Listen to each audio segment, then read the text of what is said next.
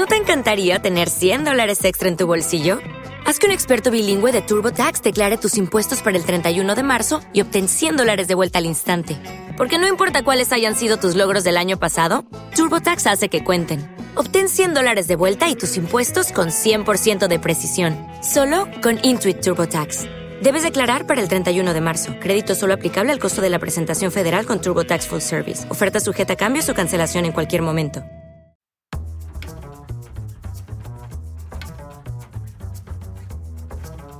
Fusiones y adquisiciones, el podcast de Empresax. Hola, bienvenidos a un nuevo episodio de Fusiones y Adquisiciones, el podcast de Empresas.com. Eh, soy Ricardo Dávila, uno de los socios de Empresax, y en este episodio eh, me acompaña eh, Fran Hidalgo, socio de, de, Empresax, y entre los dos vamos a hacer un repaso de lo que ha sido el segundo trimestre de 2022 en cuanto al mercado M&A y de private equity se, se, refiere, vamos a repasar pues qué fondos han estado más activos, en qué sectores hemos eh, visto que, que, la actividad ha sido más frenética y también, por supuesto, vamos a hablar un poco de cómo nos ha ido en, en Empresax en este, en este segundo trimestre.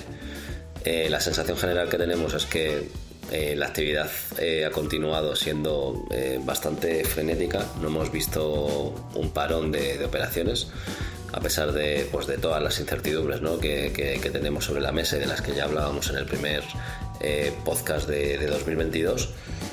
la realidad es que, bueno, de momento, por el periodo de maduración ¿no? que llevan este tipo de operaciones, pues vemos que se siguen anunciando y, tanto fondos eh, nacionales como internacionales siguen bastante activos. Eh, antes de, entrar de lleno en el episodio de hoy, eh, recordaros, como siempre, que este episodio es posible gracias al apoyo de DataSci, líder mundial en los procesos de money. Vamos allá. Hola Frank, ¿qué tal? ¿Cómo estás? Muy buenas Ricardo, pues nada, aquí es 28 de junio, Estamos ya a puntito de llegar a, julio, acabar el trimestre y el primer semestre y, nada, a ver qué comentamos hoy sobre ello. Pues nada, la idea de, este podcast, como hemos comentado en la intro, es hacer un pequeño resumen de cómo han ido las cosas en este segundo trimestre de, de 2022. Si te parece, Fran, empezamos por temas internos, cómo, cómo han ido las cosas en, en Empresax. No sé si quieres destacar algún hito o algún hecho que tú crees que es relevante. Bueno, entre los más relevantes diría que arrancamos la due diligence de una de las compañías que teníamos en el, en el pipeline de ISTA. Como sabéis, venimos apoyando a ISTA Metering, una multinacional alemana del mundo de la ciencia energética en la adquisición de compañías aquí en España y bueno, pues ya llevamos algo más de un año trabajando, hemos visto bastantes cosas y ya estamos en la fase de, análisis de uno de estos targets con LOI firmada, eh, diligence en proceso, con las distintas áreas típicas, ¿no? legal, fiscal, laboral, financiera. Además está el equipo de producto y de IT de, de nuestro cliente metido para, para validar temas que son probablemente y sin probablemente mucho más importantes que las validaciones que hacemos nosotros, ¿no? porque estas adquisiciones son sobre todo estratégicas y esperamos pues, bueno, darle un avance muy importante. De hecho, en el calendario tenemos cerrado el tema de diligence a final de, de julio, primeros de agosto de cara a que, bueno, en paralelo, como siempre y como sabéis, los abogados le den caña a todos los documentos de cierre oportunos y, y en septiembre, pues a más tardar octubre, porque aquí también es necesario, digamos, aprobaciones internas, como suele ocurrir en los grandes corporates, pues poder estar cerrándolo en septiembre, octubre. Al final, tanto, eh, digamos, la, parte que está comprando, ¿no? que exista, que es alemana, pero lo, estamos analizando también desde aquí, desde España, pero sí que es verdad que tenemos que estar coordinados con, con la matriz, ¿no? con Alemania. ¿Cómo está siendo la, la experiencia?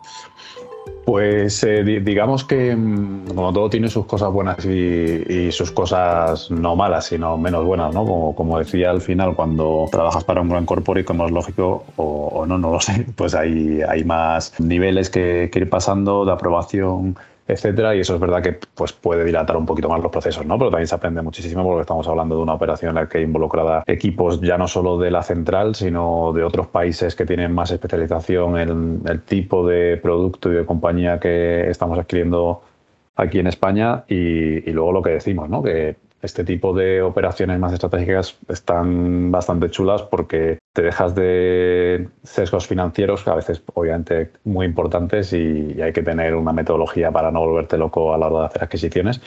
Pero eh, se ve el plano más, como digo, de, encaje estratégico y de futuro y de qué se va a hacer con esa compañía, que pues aquí en España es una compañía bastante pequeñita, pero que tiene mucho potencial a nivel internacional. Y sobre todo también eh, ver cómo unas compañías o unas empresas target que potencialmente no tendrían ninguna salida a efectos de sucesión, que es algo que, como sabéis, damos mucha matraca con ellos, pues la, va a tener y además la va a tener en un contexto de una compañía pues mm, bastante relevante en su sector, con una posibilidad de desarrollo y de continuidad para el producto, los clientes, eh, los equipos que están integrándose. Y pues eso también está, está guay verlo, ¿no? Al final no, no es una mera operación, como digo, en términos de, oye, entramos hoy, salimos en X años y a ver qué retorno obtenemos. También estamos viendo y analizando con el cliente el plan de negocio, cómo encaja esas sinergias que te imaginas en la cabeza y cómo las pones sobre el papel y cómo se va confirmando o no todas esas cuestiones a medida que tienes las entrevistas oportunas con los propietarios de la compañía y directivos, que como sabéis coinciden también habitualmente entre pymes. Entonces, bueno, es un proceso, un proceso bonito. Yo creo que son de esas operaciones que luego, luego te acuerdas de ellas. No, totalmente. Y muchas veces somos críticos, ¿no? Más que críticos, muchas veces no entendemos, ¿no? Cuando, pues cuando algún player internacional se pone a comprar pues, compañías, ¿no? En, diferentes países que muchas veces, pues, eh, desde fuera, ¿no? Parece que hacen eh, cosas totalmente diferentes unas de las otras, ¿no? Pero cuando estás dentro del proceso y estás eh, viviendo, ¿no? El encaje que tiene esa empresa, digamos, en la estrategia global de la compañía, pues te vas dando cuenta ¿no? de que efectivamente quizá el tema financiero en este caso queda en segundo lado ¿no? y, lo principal efectivamente pues es el proyecto ¿no? y, lo que se, la proyección que se puede hacer de esa, de esa compañía pues en todo el grupo. ¿no? Como os comentamos yo creo que en el, en el anterior podcast empezamos a trabajar en, en enero con, con Mago Equity que, bueno, por, para el que no lo conozca, es un, es un fondo de capital riesgo de aquí de, de España, que lleva pues eh, aproximadamente un año y un par de meses en el mercado desde que fue aprobado por la CNMV. Y la casuística que tiene este fondo es que bueno, pues fue el primer fondo en, en España que, que firmó el, el, artículo 9 del reglamento de la, de la Unión Europea, donde pues al final el fondo se está comprometiendo a, invertir en, proyectos, en, compañías que tengan un impacto positivo social y medioambiental y estamos apoyándoles en todo el vertical que tiene que ver con, agricultura. Conocimos a los socios de, Mago pues, eh, justamente cuando estábamos nosotros cerrando el, proceso de FEDER eh, y por supuesto pues, eh, pues oye, pues ahí no podríamos haber empezado a trabajar con ellos porque estábamos todavía inmersos en esa operación y queríamos evitar cualquier conflicto de interés.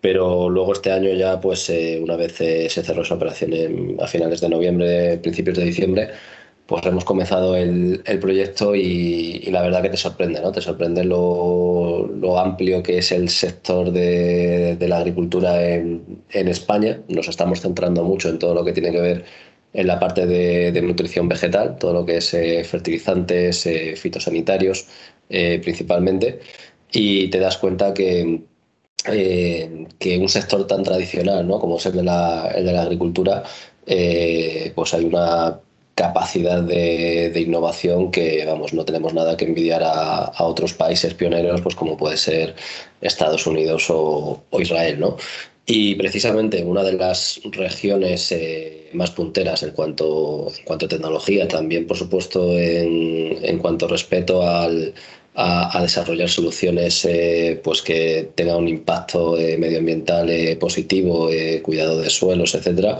pues es la, es la región de Murcia, ¿no? que como, como todos conocéis, pues es una de las, de las regiones donde la agricultura pues, se ha desarrollado de una manera más eh, intensiva en, en, nuestro país. ¿no? Eh, solo tienes que, que, viajar por, por Murcia o, por algunas zonas de Almería y, ves el, el, mar de, plástico que, que hay, ¿no? de, de, invernaderos.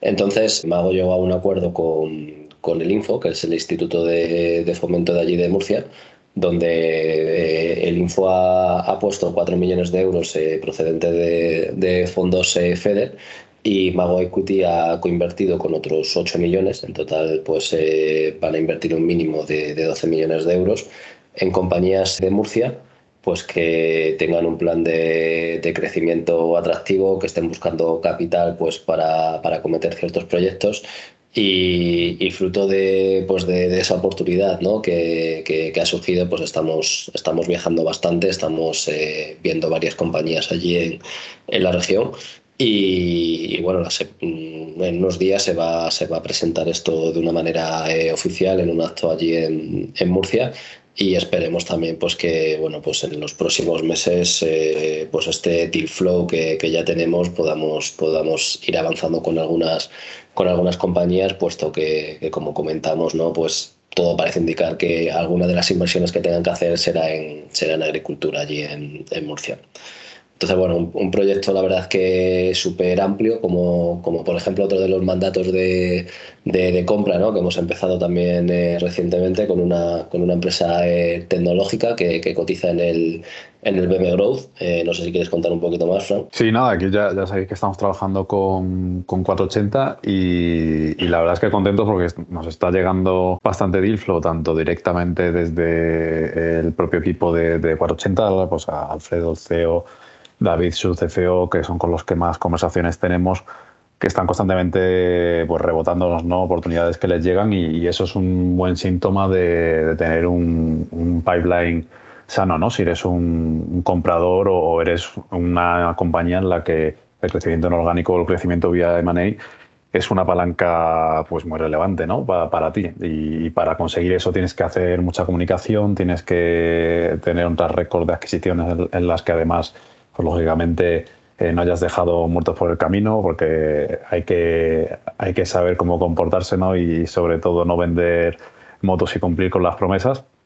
Parece que lo, que lo estamos logrando en ese sentido desde 480 y, y en ese sentido pues no para de llegar eh, deal flow, que como digo es una, un tema clave si se quiere cerrar las oportunidades que son mejores para ti, no tanto cerrar por cerrar, que es el problema que se puede llegar a tener cuando no tienes un pipeline de este tipo, ¿no? Eh, que te ves obligado a, hacer las adquisiciones pues, de cara a inversores, de cara a cumplir con tu plan de negocio, pero no, quizás no sean las mejores, ¿no? Y eso pues, puede tener un efecto muy negativo a cortísimo plazo porque jodes por hablar mal la, estructura de capital de tu compañía y te entendas más de la cuenta para entrar en una compañía que quizás no es la ideal para ti, o a medio o largo plazo porque simplemente no se acaban produciendo sinergias o no eres capaz de materializar esa, esa inversión, ¿no? Entonces, en ese sentido nos están llegando bastantes cosas. Nosotros, por nuestra parte, y gracias a nuestra red, también estamos recibiendo eh, mucho deal flow en, en, todos los sentidos. Aquí ya sabéis que estamos muy centrados en, software empresarial y por otro lado la parte de, de, todo lo que tiene que ver con Managed Security Services. Y bueno, pues la verdad es que contentos porque son, eh, digamos, estos verticales, verticales súper activos en términos de transacciones y la verdad es que no paramos de ver operaciones. ¿no? Luego comentaremos eh, al final, tanto Ricardo como yo, algunas de las operaciones que, que, hemos visto en los distintos verticales y sectores en los que estamos más presentes, pero la, la verdad es que bueno, pues, eh, es una pasada la cantidad de, de actividad que hay. Eh, además, 480, bueno, pues da la casualidad que está justo cerrando una ampliación de capital que no deja de ser buena noticia porque al final es confirmar la confianza de, de inversores en seguir empujando el, el proyecto y, y, sobre todo eh, en hacerlo despacito y, y, con buena letra, como digo, que es algo que ellos destacan también mucho y, y creo que, bueno, que será interesante ver este proyecto de aquí a un año. ¿no? Al final los, los mandatos de, compra, como siempre decimos, ¿no? es decir, eh, no son fáciles de, de, ejecutar, sobre todo cuando son mandatos eh, abiertos, ¿no? pero, pero al final el aprendizaje que, que te llevas por el camino es, es brutal y también la cantidad de, de, perfiles que vas, que vas conociendo pues eh, te hace ¿no? el, el, el, aumentar exponencialmente ¿no? el, el efecto red y que, y que luego a futuro pues te puedan surgir un montón de, un montón de oportunidades. Por no ser pesados con los proyectos en los que estamos, eh, yo sí que destacaría un nuevo proyecto también de, desde el lado del, del sell side, con BPO de, de nóminas, financiero, contabilidad. Es, es un sector que, que, como ahora veremos, está bastante, está bastante caliente ¿no? y ha habido operaciones relevantes aquí en, en España en pues bueno, una, una hace apenas, anunció hace apenas unos días, ¿no? Y, y, en el último año pues ha habido también otro, otro par de ellas bastante importantes, ¿no? Y hay, y hay ya financieros metidos que están intentando consolidar el, el mercado. Entonces, bueno, es un proyecto en el que tenemos puesto bastantes, bastantes esfuerzos porque bueno, pensamos que es una operación que si se trabaja bien pues se debería, se, se debería poder cerrar, ¿no? Eh, por supuesto entendiendo pues todas las todas las dificultades ¿no? que tienen estos, estos procesos, pero, pero bueno, eh, sí que es verdad que el, que el mercado acompaña y, y, la empresa también por su, por su dimensión y, y su posicionamiento en, en, el mercado, pues eh, todo hace indicar que, que, va a despertar bastante, bastante interés. Eh, acabamos de empezar este proyecto Arafran hace un mes y medio, ¿no? Aprox, sí, aproximadamente. Sí por lo que bueno, pues poco a poco os, os iremos dando más, más info y, lo mismo esperamos que en próximas ediciones del podcast os podamos eh, dar buenas noticias, ¿no? que, ya, que ya al menos hayamos avanzado en las conversaciones con, con, con varios inversores. Podemos hablar un poquito de cómo ha ido evolucionando eh, la red que, que, precisamente lanzamos en, en el primer trimestre. No sé si quieres comentar aquí, aquí algo. Sí, seguimos como siempre en modo, en modo prueba-error, piloto aprendiendo, pero la verdad es que ya, ya va cogiendo forma. Y si alguno de vosotros no está y cree que debe estar, pues obviamente no dejéis de, de decírnoslo, pero también tened en cuenta que pues nos gusta hacer las cosas también despacio y, y, con buena letra, porque esto de nuevo no deja de ser un experimento que queremos cuidar mucho y, y aquí somos fans de aquello de hacer cosas que no escalan y con esto queremos decir que preferimos un número pequeño de perfiles, ir creciendo poco a poco. Para que os hagáis una idea, tenemos ahora mismo alrededor de unas 40 personas activas en, en esta red, que no dejan de ser personas que ya teníamos en nuestro círculo, como os hemos, como os hemos ido contando en, en otras ediciones del podcast. Pero la, la, verdad es que contentos porque desde febrero, marzo, no recuerdo, Ricardo, cuando arrancamos la primera edición de las cañas, al final hemos quedado todos los meses a final de mes poco a poco, como digo e insisto, os lo vamos comentando a, más personas y pues en cada edición nos hemos juntado alrededor de 10 personas. La última ha sido hace, hace una semana y la verdad es que contentos porque se juntan perfiles de todo tipo, desde empresarios, inversores, directivos, obviamente mucho asesor, abogados, etcétera, etcétera. Solemos sentar ahí a, abogados rivales de en, entre ellos para que hagan migas. En fin, eh, la, verdad es que contentos y bueno, con la idea de, de seguir, eh, digamos, metiéndole mucha caña a las relaciones que tenemos a nuestro alrededor y con eso quiero decir que al final lo que buscamos con todo esto es reforzar nuestros lazos con todas las personas que tenemos a nuestro alrededor y también que lo refuercen entre ellas y sobre todo se conozcan, que hay muchas que, que no se conocen y, y, al final es algo bastante bonito, ¿no? Cuando consigues que ocurran cosas y obviamente no esperas nada a cambio de personas que no se conocen y ves pues, cómo se van desarrollando y, a, y, nunca se sabe hasta dónde pueden llegar esas relaciones, ¿no? Entonces, nada, seguimos trabajando en eso. No sé si podemos mencionar a algún miembro de, de la red, Ricardo, que quieras destacar. Aprovechando también que vino la, eh, la, la, la semana pasada y, y, se ofreció para el siguiente evento que, que, haremos ya después de verano, en, en septiembre, mencionaría a Juan Cereijo, que es el, que es el fundador de, de Cervezas Mica es una empresa pues, de, de, cerveza artesanal que está, en, que está ahí en, en Aranda de Duero, en, en Valladolid. Y, y, bueno, la verdad que es una pasada lo que, lo que está haciendo y lo que se mueve, ¿no? Creo que esta semana además estaba, estaba fuera, estaba en Estados Unidos pues presentando la, la cerveza en, en, diversos eh, restaurantes y, distribuidores de, de, varios estados. Y, y, bueno, Juan se, Juan se ha ofrecido para, para la próxima edición y, aquí lanzo la, la, invitación para el que igual le sirve, le sirve de incentivo, ¿no? Para, para al menos preguntar y ver qué es lo que hacemos aquí en red. Eh, pues eh, nos va a hacer una cata de, de cerveza. Eh, así que así que nada, voy a mencionar a, voy a, mencionar a Juan por, por eso, ¿no? Pero bueno, podríamos mencionar a, a muchísimos más. La verdad que hay gente muy muy activa que bueno algunos incluso ya eh, han presentado una o, le hemos pedido una entrevista no para, para publicar en el, en el muro de la plataforma que utilizamos y, y, bueno, ya hay gente que entre ellos pues eh, nos consta que están, que están hablando ¿no? y, y están llegando a, colaboraciones o, o, al menos eh, están buscando ¿no? esas sinergias que pueda haber entre, entre ellos. Así es, así que nada, lo, lo guay de esto es que pues cada mes vamos añadiendo personas y, y al final el, el, impacto de todo esto pues va a acabar siendo exponencial y la verdad es que es bastante divertido ir regándolo, ¿no? Todo esto. ¿Cómo has visto el mercado, Frank, en estos últimos tres meses? ¿Lo has visto más convulso de lo habitual o, o ves que, bueno, pues que realmente todavía no se ha visto muy afectado, ¿no? Pues por toda la, la incertidumbre que, que, parece que nos persigue mes a mes y que va a mayores. Yo creo que todavía no se ha visto totalmente afectado. Al final, como siempre decimos nosotros, salvo que estemos participando en una operación, no nos llega la anuncio probablemente hasta tiempo después de haberse cerrado, o sea que todavía llegarán cuestiones a la prensa y al público en general, pues actualmente y en los próximos meses que se vienen cocinando ya bastante más tiempo, pero vamos, yo soy de la opinión de que en el segundo semestre se tiene que paralizar por narices porque al final pues el miedo ya sabemos cómo funciona y, hay que gestionar riesgos. Y bueno, aquí eh, tú Ricardo comentabas en el blog que al final si analizamos las operaciones que ha habido, pues parece que, que, nos ha frenado, ¿no? Porque ha habido bastantes operaciones en los últimos meses, tanto de fondos nacionales como internacionales. Mi sensación es que vamos a ver en el contexto actual de potencial crisis, recesión, subida de tipos, etcétera, más operaciones de secundario, es decir, de venta entre fondos, pues aquí, pues por poner un ejemplo, ¿no? De que lo ha ocurrido en el segundo Q, si no corrígeme, Ricardo, la venta de, de turris, panaderías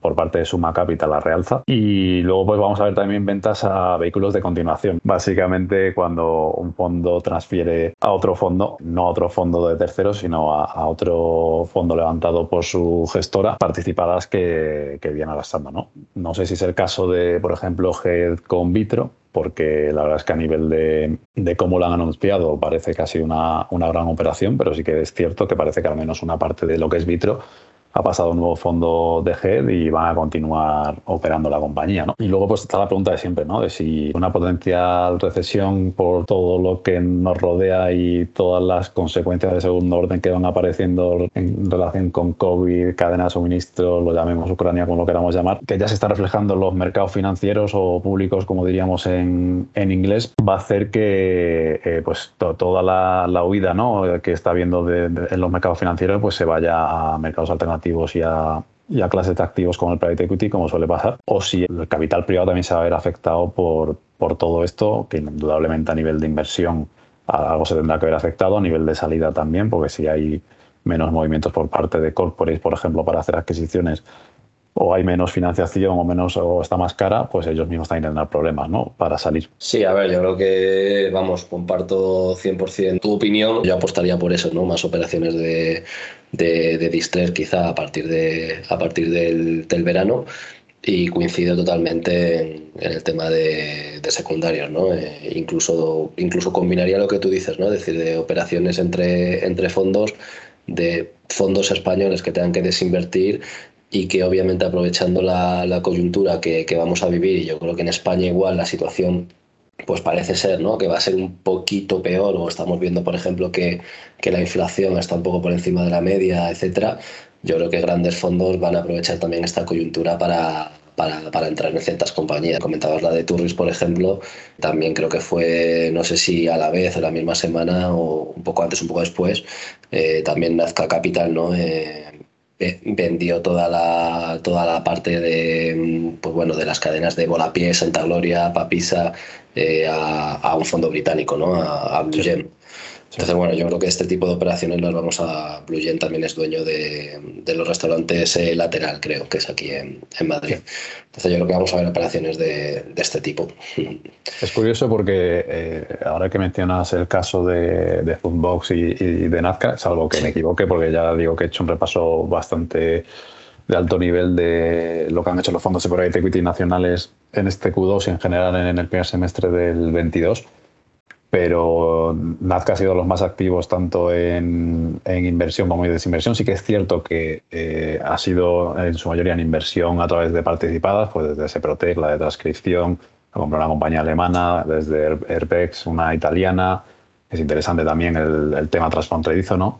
Desde IDP Eco Integral y luego pues la, en desinversión es lo que comentaba Ricardo, Foodbox, eh, Cinelux y, y, también Juan Luna, que la tendrás perfectamente situada, ¿no? Ricardo. Costa. Sí, sí, efectivamente. Yendo ya si quieres un poco a, a, hablar un poco de sectores, eh, el sector agroalimentario, ¿no? Efectivamente, el, el cárnico, aquí eh, Nazca, eh, creo que fue en el primer trimestre, eh, vendió Juan Luna a, a, a Costa. Y, y, bueno, al final, como sabemos, pues hay grandes grupos cárnicos en nuestro país que no dejan de, de hacer operaciones. ¿no? El, el, último ha sido eh, Balcon Pines, que pues, ha adquirido eh, una compañía de, de, piensos eh, que, se llama, que se llama Sada. Eh, otras operaciones así relevantes en agroalimentario. Mm, a mí, si tengo que decir lo que más me ha llamado la atención, me ha llamado bastante la atención las dos inversiones que ha hecho, que ha hecho CAPSA, el fondo de, de Private Equity francés. Que, que, bueno, una de ellas ya la comentamos, que fue la de la, la de la extremeña de Convida, que ya sabéis que pues, es un fabricante de, de kombucha y, y tiene pues el gran, digamos, eh, eh, tiene el 60 al 70% del, según el estudio que mires, del, del, mercado en España. Efectivamente, el mercado de kombucha pues todavía es, es, muy pequeñito, ¿no? Pero, pero bueno, se espera que, se espera que vaya creciendo. Y, la operación que ha hecho recientemente, que, la anunció yo creo hace un par de semanas, fue la de la, de la finca. Eh, aquí coinvirtió con, con, con Unigrains, eh, que ya sabéis también que eh, es un gran grupo eh, francés y, también part participó un grupo argentino llamado Cantomi. a mí me llama la atención, ¿no? Al final sí que es verdad que parece, es decir, igual que la de Convida, pues al final es un proyecto de, de, de mucho crecimiento.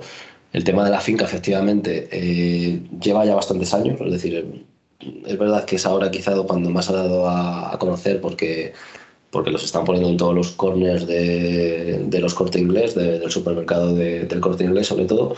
Eh, pero bueno, si te miran los números de la compañía, es una compañía que, que lleva mucho tiempo y, aquí lo de siempre, ¿no? No tenemos toda la, información para saber qué, qué, es lo que han adquirido, si han adquirido activos, si han adquirido todos, etcétera, pero al final eh, esta compañía pues tiene incluso su propia, su propia eh, ganadería y, es una empresa obviamente pues que eh, tiene unas, necesidades, unas necesidades de, de, CAPEX bastante, bastante alta. Sí que es verdad que bueno, al final su, su producto estrella es el, es el vacuno, que no tiene un, un periodo, digamos, el, el, producto en sí no tiene un periodo de maduración tan grande pues como puede ser en, en el ibérico, pero aún así también pues, eh, pues es un producto que, que, que, oye, que no lo compras y, y, lo vendes, ¿no? Entonces, al final me da la sensación también un poco que el sector agroalimentario eh, ¿vale? Y aunque esta, aunque esta compañía, la tesis de crecimiento yo creo que está presente, pero el sector agroalimentario yo creo que va a ser un sector también de, de refugio ¿no? en, en, los próximos, en los próximos eh, meses. Eh, ¿alguna, ¿Alguna operación más aquí? Pues eh, aparte de, la que, de las que ya hemos comentado, ¿no? Eh, que bueno, no es agroalimentario como tal, está más enfocado en la parte de, de restauración como la de, como la de Turris o la de Simersión de Nazca. Luego ha habido también alguna en el mundo, en el mundo de los vinos. Eh, Mata Romera hizo una adquisición hace un par de meses de, una bodega ahí en, Ribera del Duero eh, llamada San Claudio. Eh, también eh, una, una, compañía que, es proveedor de Mercadona, Uvas 12, que ha desarrollado pues, unas uvas sin, sin semillas, ha sido comprada por un, por un grupo murciano que se llama Blue Stone. Y, y, bueno, y una también bastante, bastante sonada, ¿no? que se anunció también hace, hace poco, fue la de la de Pipas Facundo, ¿no? que, ahí ha entrado eh, Arta Capital. Arta Capital se ha hecho con GES Document, que salimos totalmente del sector agroalimentario y nos vamos de nuevo al mundo del BPO que tanto estamos mencionando estos últimos meses y que no deja de ser asesoramiento empresarial. Aquí, como hemos mencionado también en alguna ocasión, eh, tanto lo que es el mundo del BPO y el asesoramiento empresarial y el software empresarial pues son dos caras de una misma moneda porque son empresas de servicios que se apoyan en esta tecnología de terceros o a veces propia para poder ofrecer las soluciones que ofrecen a, a sus clientes. Y, es un caso muy interesante porque al final es justamente el, el, sector en el que estamos con este nuevo mandato de venta que os ha mencionado Ricardo, que además está en unos niveles de facturación muy similares a los de a los de GES Document según se ha publicado, ¿no? que al parecer, eh, bueno, ya sabéis que GES Document pertenecía a cuatro casas y estaba, según la última publicación, en alrededor de 15 millones de, facturación. El sector del BPO de la asesoría empresarial, pues como podéis imaginar, está hiper mega atomizado ¿no? y, es un sector por, consolidar, no hay tampoco grandes players eh, dedicados a, ello. Es verdad que hay algunos que sí que lo hacen y que quizás en la mente del público general tampoco está eh, tan claro, pues desde un KPMG tiene servicios de, servicio vamos a decir entre comillas, de, gestoría, hasta un Accenture que tiene también unos servicios de asesoramiento en, en términos de nóminas y ese tipo de temas, pues brutal, ¿no?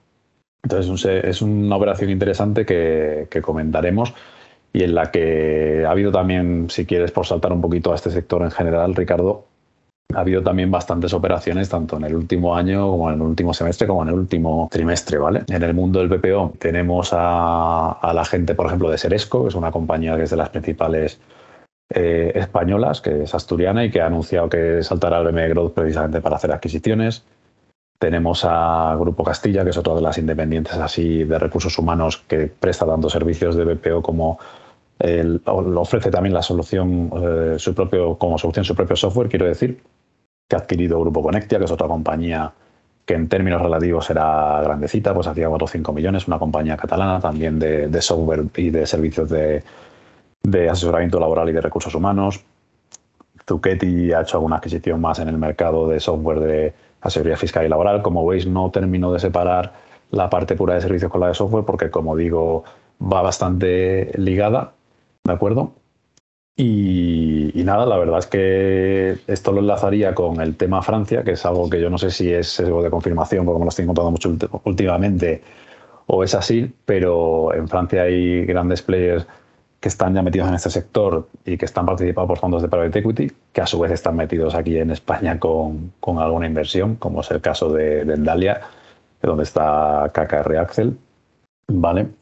Y el tema de Francia lo, menciono también a colación de lo que mencionaba Ricardo, de la gente de, Capza, porque hay otro fondo bastante relevante francés que todo el mundo conoce, ¿no? llamado Ardien, que es curioso lo activo que está en España, ¿no? Tanto directamente, aquí cambio de sector, me voy a, tecnología o a casi eh, infraestructuras, ha comprado la empresa de fibra de, de Magnum, si no recuerdo mal, pero es que además de, esa operación de aire, eh, ha adquirido una asturiana llamada Gesine, ha adquirido una empresa industrial llamada River Sur a través de una participada italiana que tiene llamada Celi, a, partir de una consultora IT y de marketing llamada Yacala, también italiana, ha comprado Vico, una empresa navarra a cuyo CEO felicitamos de nuevo, a Diego Cenzano, que, que le conocemos y venimos hablando con él un tiempo ya.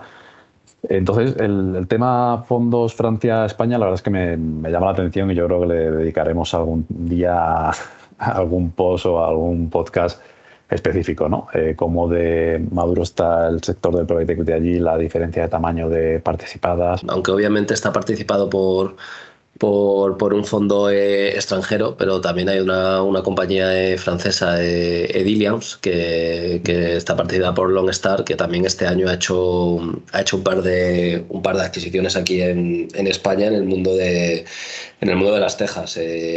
dos compañías en, la comunidad valenciana, Tejas Borja y, Las Candella, ambas pues de unos 25 o 30 millones de euros de facturación cada, cada una y se ha hecho también pues con, pues, con gran parte del mercado de, de Texas de aquí de, de España ¿no? y, y, obviamente lo menciono a, colación de, un cliente que tenemos en, en el mundo de la, de la, cerámica estructural que me ha venido a la cabeza ¿no? hablando, de, hablando de Francia. Otra corporación que se sale un poco de, de ese mercado gordo es la de Neolit ¿no? y, y CVC, así a nivel, a nivel internacional. Comentaros, un, hacer un breve repaso a lo que es consultoría IT, dado que estamos trabajando con la gente de, de 480 pues aquí, al, igual que ocurre en el mundo del BPO, pues está habiendo constantemente operaciones. Destacaría el cierre de la adquisición de, de B Eterna, no sé si lo pronuncio bien, por parte de Telefónica.